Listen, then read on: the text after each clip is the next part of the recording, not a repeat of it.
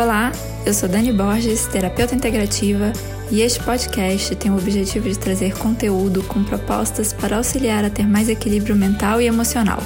Você encontrará por aqui temas em que busco compartilhar formas de ter mais qualidade de vida, além de momentos de relaxamento. Estou feliz por fazermos essa caminhada juntos. Vamos lá?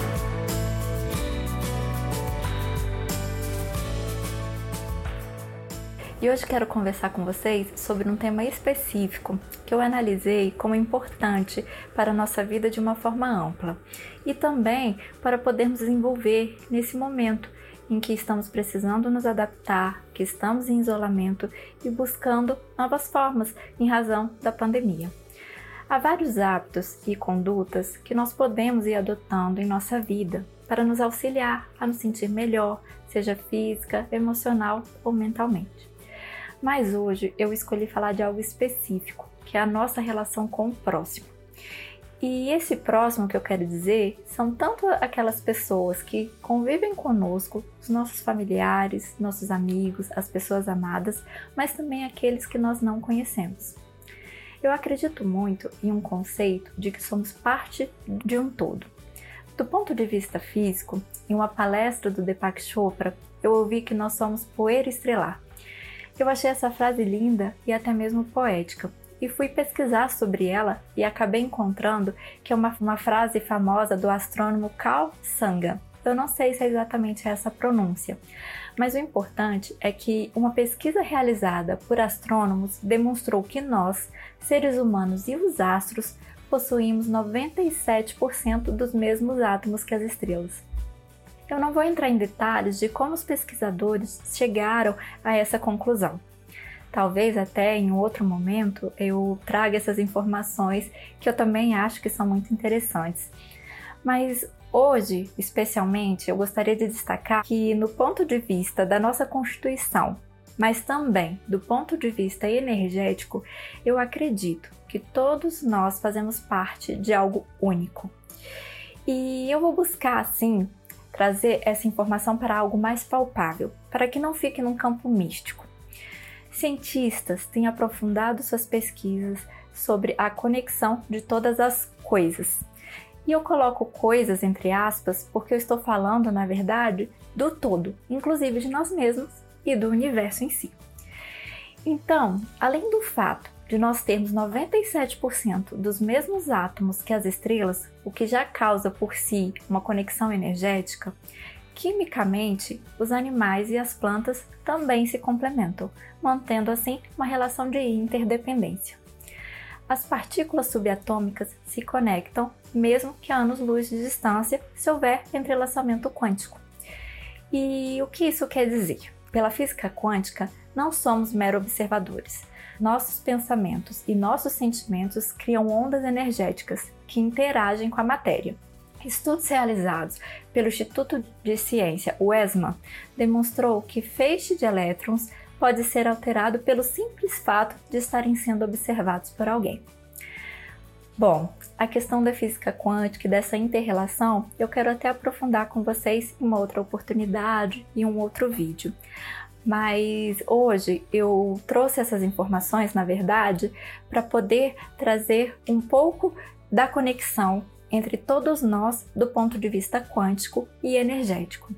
E que há cada vez mais estudos científicos que vêm demonstrando essa conexão. O que quero realmente falar hoje é que, por existir essa conexão entre todos nós, o que podemos emitir de energia e de ações também reverbera para todos, inclusive para nós mesmos.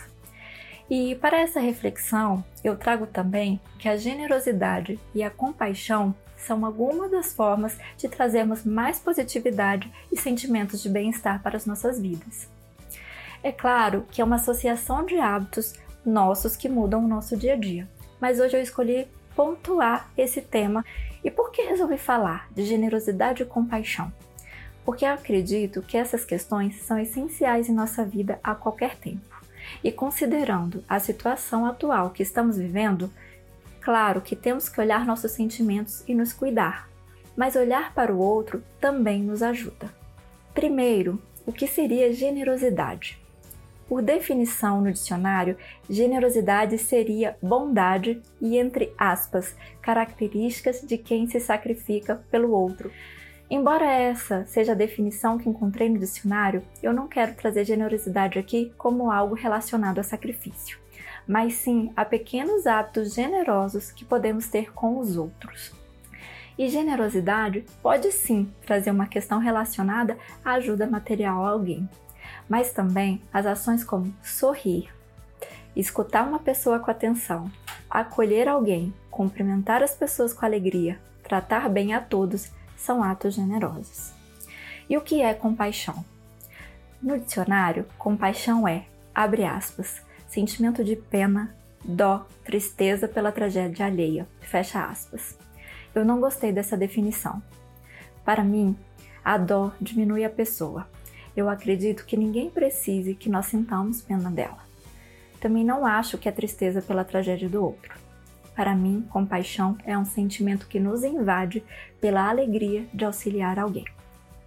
Há um livro que chama Revolução do Altruísmo, escrito por Matthew Ricard, que em pesquisas científicas realizadas por ressonância magnética foi considerada a pessoa mais feliz do mundo, considerando as sensações positivas percebidas pelos aparelhos.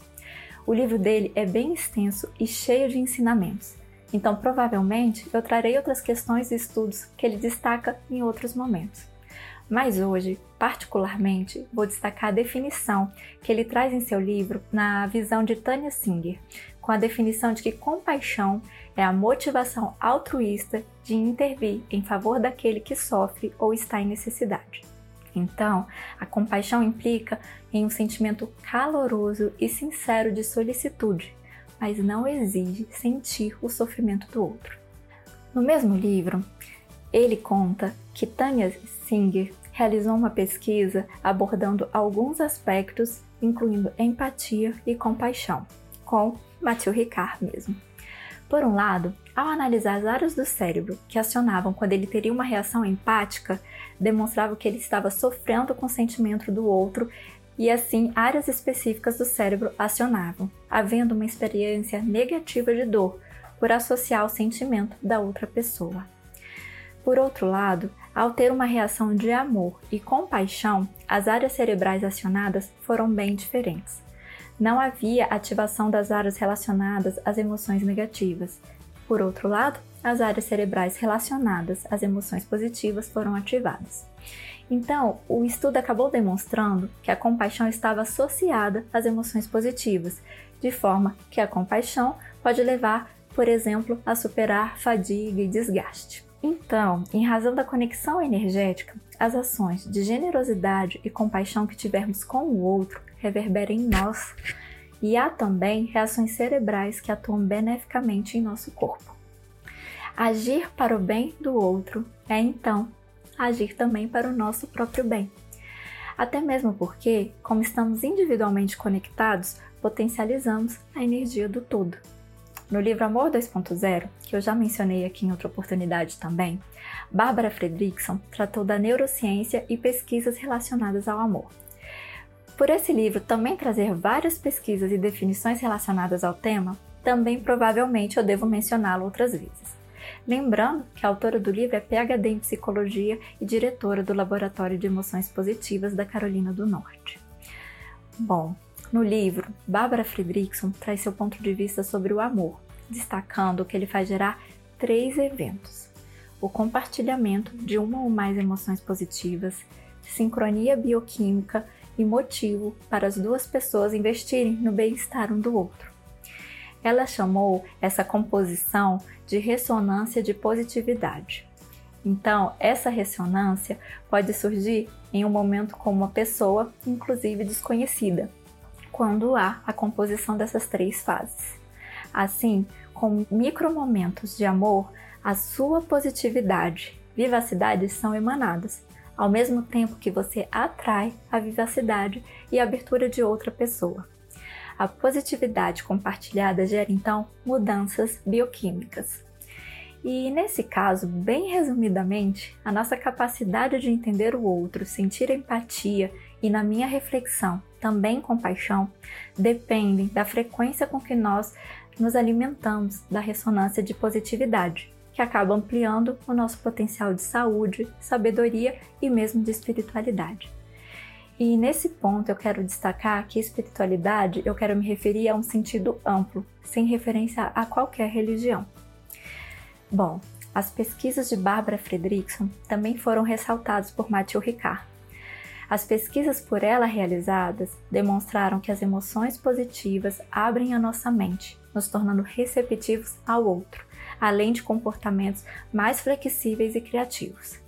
Ela destacou que ao atualizarmos nossa visão de amor e aprendermos a cultivar mais micromomentos deles, nós não apenas recebemos benefícios, mas também o distribuímos.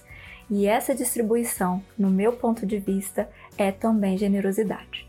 A verdade é que os estudos científicos vêm demonstrando que o fortalecimento de emoções positivas favorecem a nossa disposição mental e física, e assim vai nos tornando mais abertos e positivos para a vida. Mas hoje, como eu afirmei lá no começo, eu quis chamar a atenção de vocês para as emoções positivas e para o nosso estado corporal que a generosidade e a compaixão geram. E eu pensei em fazer isso nesse momento porque realmente eu quis compartilhar uma forma em que possamos, de uma maneira coletiva, gerar melhores sentimentos e emoções para nós mesmos, mas também para tantas pessoas que estão precisando. Eu escolhi esse tema porque eu acho que a compaixão e a generosidade nos auxiliam ao bem-estar em nível individual e também coletivo. Eu acredito que compartilhar emoções positivas pode tornar nossa vida muito melhor. E isso também é um exercício para mim. E meu convite de hoje é então para que nós possamos, a qualquer época e também nesse momento delicado que estamos vivendo com a pandemia, unirmos as nossas energias positivas que eu acredito que também se fortalecem com a generosidade e a compaixão.